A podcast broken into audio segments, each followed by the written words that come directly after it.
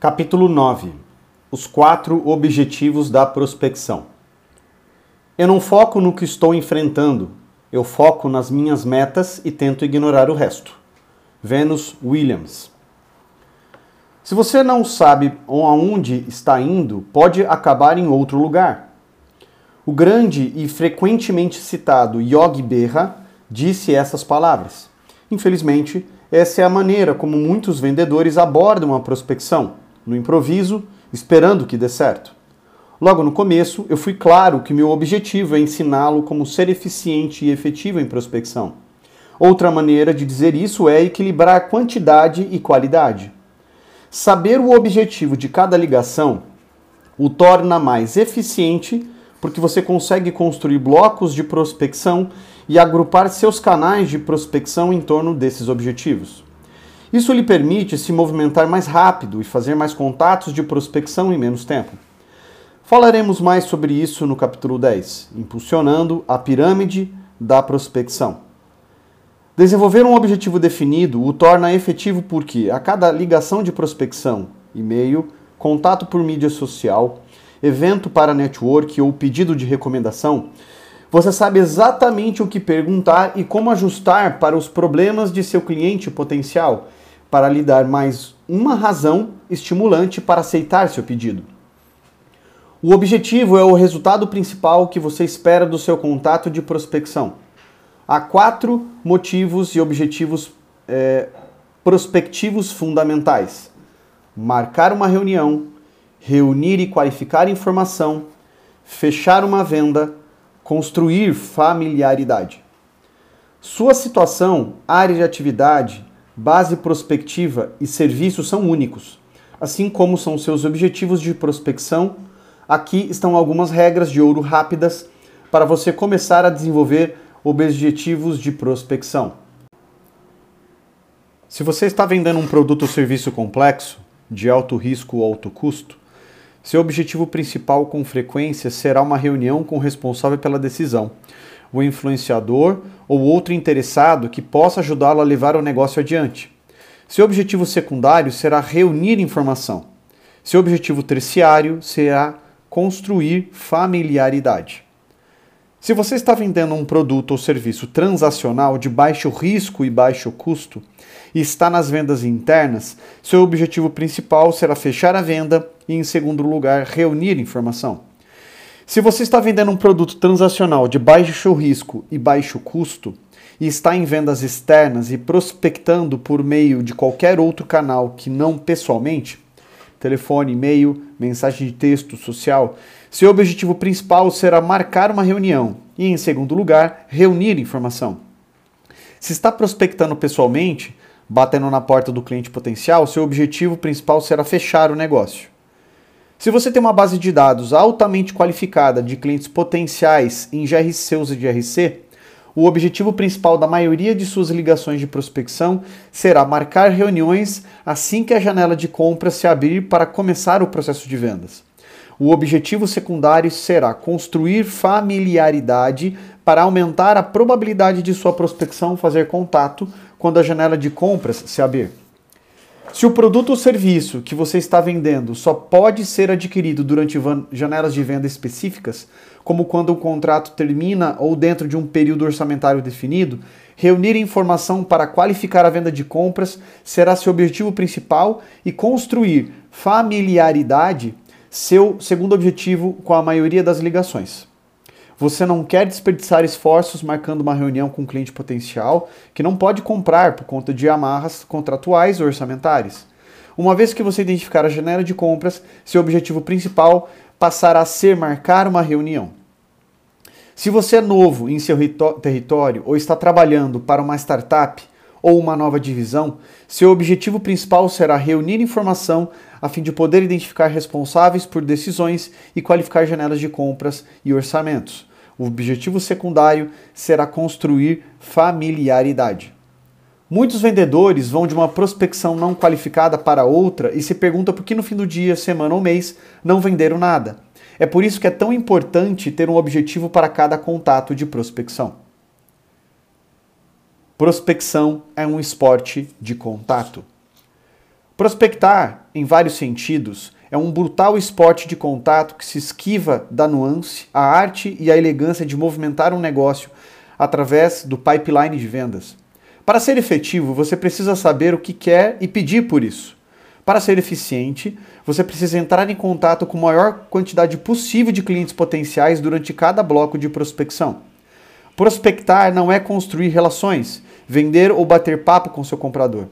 É para marcar reunião, qualificar, construir familiaridade e, quando fizer sentido, entre no processo de vendas bem no lugar certo.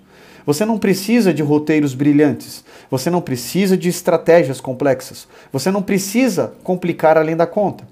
Você não tem tempo a perder com papéis, papos fúteis, conversa fiada ou roteiros prolixos ou e-mails escritos por algum cara do marketing que nunca esteve a menos de 15 metros de um cliente em potencial. Você precisa ir direto ao ponto, pedir o que quer e ir ao próximo contato. Marque uma reunião. A atividade mais valiosa no processo de vendas é marcar uma reunião, não importa onde você esteja no pipeline. Reunião inicial, reunião de descoberta, apresentações, reuniões para fechamento e assim por diante. Para deixar absolutamente claro, uma reunião é aquela que está em seu calendário e no calendário do cliente potencial.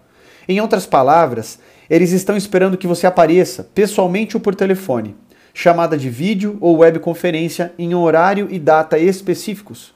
Muitos vendedores entendem declarações de seus clientes potenciais como: é só chegar, posso aparecer a qualquer hora e pode me ligar como uma reunião marcada.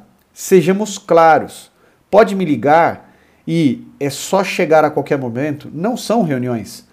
Acreditar que são e colocar no calendário como tais é pura ilusão e como já aprendemos em vendas, você não pode se iludir e ter sucesso ao mesmo tempo. Só é uma reunião quando você tem um compromisso marcado com um horário específico. Considere quanto tempo é desperdiçado dirigindo até clientes potenciais ou telefonando quando eles não estão, por quê? Para começo de conversa, nunca marcar o compromisso de estar lá. Considere o custo emocional de acreditar que você tem compromisso marcado e depois descobrir que não tem. Trabalhar com clientes potenciais que não se comprometem em dar o próximo passo, seja uma reunião inicial ou subsequente, é como nadar contra a corrente. Você gasta uma quantidade imensa de energia e emoção tentando fazer o negócio progredir, mas nunca chega a lugar algum. Recentemente estive trabalhando com um representante interno que vende equipamento de capital a compradores do mercado intermediário do setor manufatureiro. Eu o acompanhei durante algumas semanas de depois que ele e os colegas participaram de um programa de treinamento que elaboramos para sua empresa. Nosso diálogo. Eu. Armando, diga como as coisas estão indo. Armando suspirando. Acho que normais. Eu. Normais? O que quer dizer? Armando. Bem, esse negócio de reunião não está funcionando para mim. Eu. Como assim? Armando. Ninguém aparece. Eu. Qual é a sua porcentagem de reuniões em que as pessoas não aparecem? Armando, não sei. Acho que volta de 80% delas. Eu, certo. Fala-me sobre o último que não apareceu. Armando, eu tinha uma reunião marcada com Jessica Thompson, compradora da M Corp International. Ela nunca comprou com a gente. E tínhamos uma reunião agendada para apresentar nossos produtos. Quando telefonei esta manhã às 10, ela não atendeu o telefone. Tentei várias outras vezes até que sua assistente atendeu dizendo que ela estava viajando. Eu, ela aceitou o pedido de reunião que você enviou por e-mail? Armando, bem, hum. Eu, hum, não enviei. Eu, como assim? Armando, quando liguei para ela na semana passada, ela disse que estava super ocupada e ficaria feliz em me encontrar outra hora. Ela disse que, em geral, estava disponível durante as manhãs e que eu poderia ligar a qualquer hora. Sugeri 10 hoje e ela disse que tudo bem, que era só telefonar a qualquer hora. Eu, ela se comprometeu de verdade às 10 ou foi mais como uma dispensa só para desligar o telefone? Armando, acho que quando você encara dessa forma, foi uma dispensa. Armando e eu analisamos todas as reuniões que ele tinha em seu calendário nos sete dias seguintes e, sem surpresa, quase todas elas eram pedidos sem compromisso de pode me ligar, que ele tomou como reais.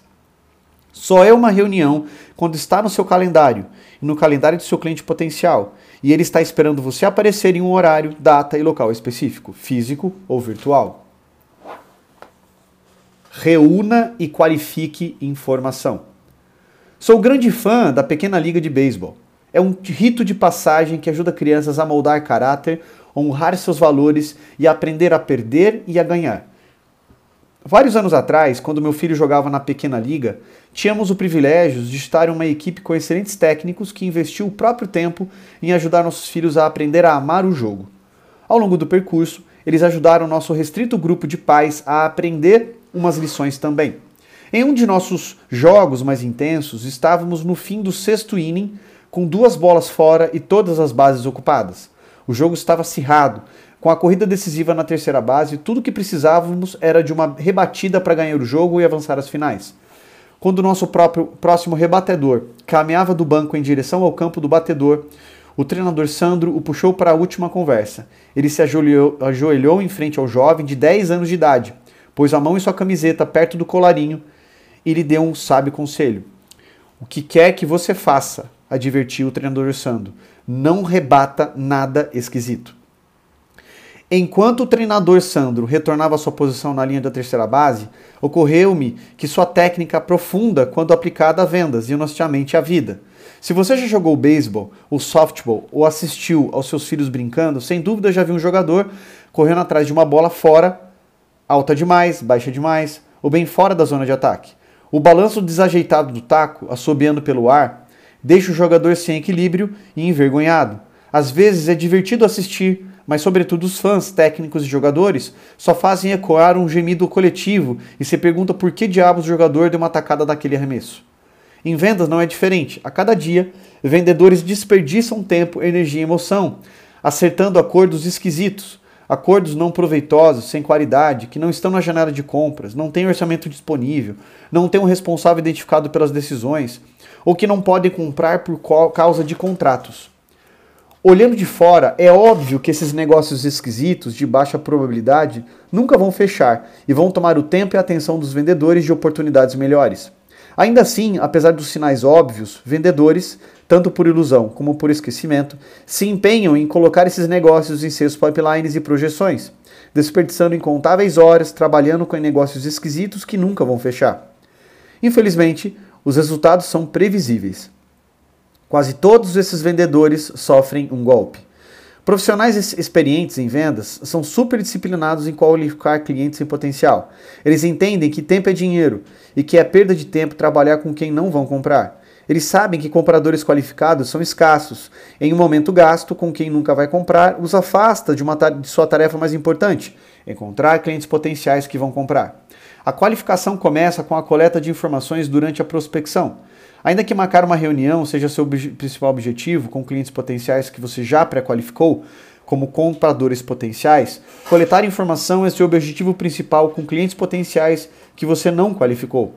Eis o que quero dizer. Se desenhássemos uma curva gaussiana em formato de sino da distribuição estatística dos clientes potenciais qualificados em sua base de dados ou dos clientes potenciais em seu mercado, se você é uma startup e ainda não construiu uma base de dados, Ponto número 1. Um, uma pequena porcentagem estará totalmente qualificada e na janela de compras, pronta para uma reunião ou para comprar, no caso de um produto transacional de baixo risco.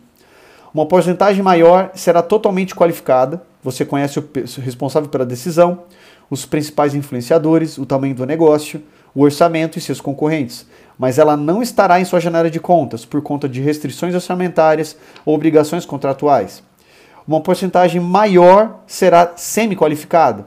Você terá alguma informação, mas haverá lacunas em seus dados. Uma porcentagem ainda maior será de potenciais compradores, mas você não terá quase nenhuma informação sobre eles ou a informação será ultrapassada. Uma pequena porcentagem que nunca será comprador ou estará falido, ou a informação da base de dados está errada. Sua força motriz, como profissional de vendas, deveria ser sempre passar o tempo com os clientes potenciais mais qualificados de sua base de dados.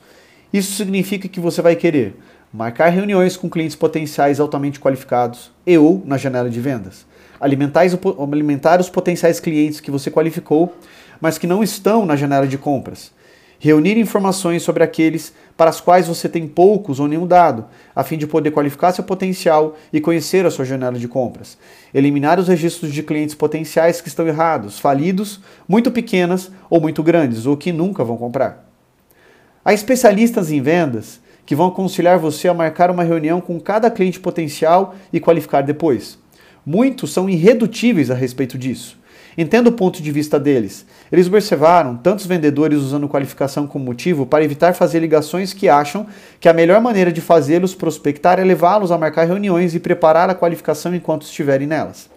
Para ser franco, é provável que faça sentido apenas marcar a reunião independente de quão qualificado seu cliente potencial se você vende um produto ou um serviço que não é contratual. Há uma probabilidade alta de a maioria de seus clientes potenciais serem compradores, porque seu produto é algo que usam o tempo, o tempo todo. Não há período orçamentário definido para fazer essas aquisições. O papel do responsável pela decisão é bem consistente e, em geral, de uma única pessoa.